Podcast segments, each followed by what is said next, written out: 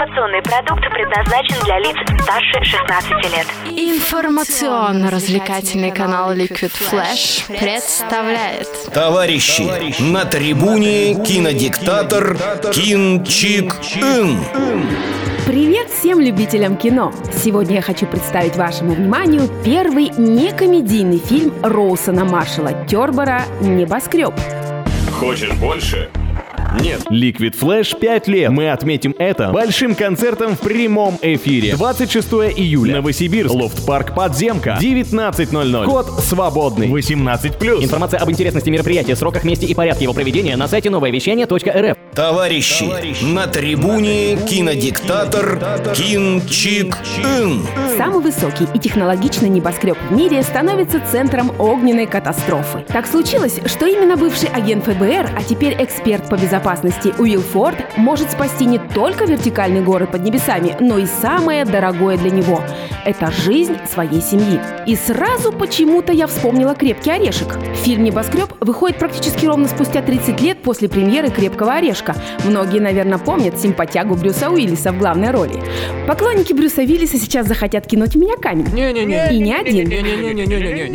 Но я все же бесстрашно заявляю, что Дуэйн Джонсон нравится мне намного больше, чем Брюс Уиллис. Формально у лент много общего. Небоскреб, террористы, пожар, жена в заложниках, но на самом деле боевик ближе к формату команда. Непобедимый герой на пути к спасению семьи снесет все и вся, попутно отпуская неловкие шуточки. А еще старые боевики отличались яркими антагонистами. Трудно забыть и Грубера в «Крепком орешке», и усатого злодея из «Команда». Я твой отец.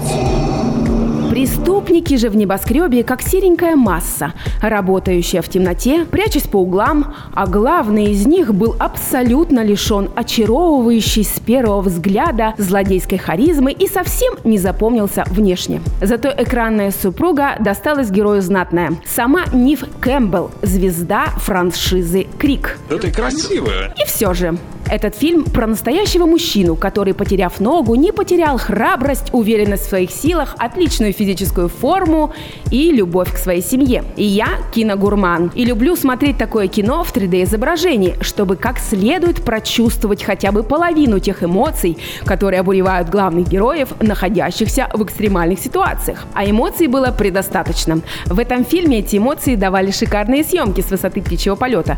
И мы, зрители, как бы смотрели вниз с высоты почти сотого этажа. А если говорить про Дуэйна Джонсона, то наверняка многие женщины мечтают о таком крепком мужском плече. А плечико-то нехилое.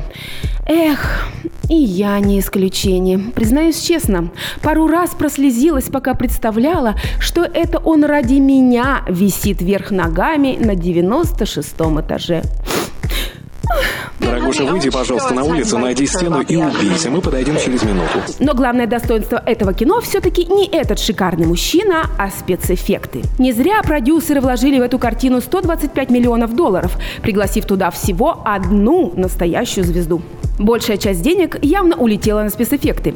Визуально «Небоскреб» – очень мощное кино, смотреть которое в первый раз точно лучше на большом экране, чтобы в полной мере оценить, как крут главный герой в своих рисковых маневрах на грандиозной высоте. Что особенно понравилось? Самый верхний купол здания в виде шара.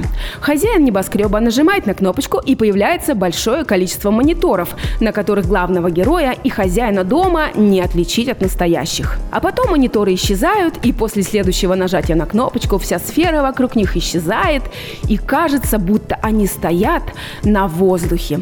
А внизу под ногами виден город и облака. Вот это было круто! Но страшно. Аж мурашки по телу побежали. Не знаешь? Расскажем. Не видел? Посмотришь. И, конечно, люблю смотреть, как дерутся потрясные мужчины на большом экране в 3D. А какой кайф переживаний я испытала, когда сидела, зажавшись в кресле и смотрела, как герой Джонсона идет по высоченному крану, и ему нужно далеко прыгнуть, а в спину ему дышит полицейский. И еще понравилось то, как же умело Джонсон управляется с обычным скотчем. Именно с помощью него наш герой решал свои проблемы. Интересно, а что было бы, если бы у него закончился скотч? А? Кинчик Ин выносит вердикт. Возможно, кто-то скажет, что фильм «Небоскреб» просто мерт. Я надеюсь, вы понимаете, что это значит.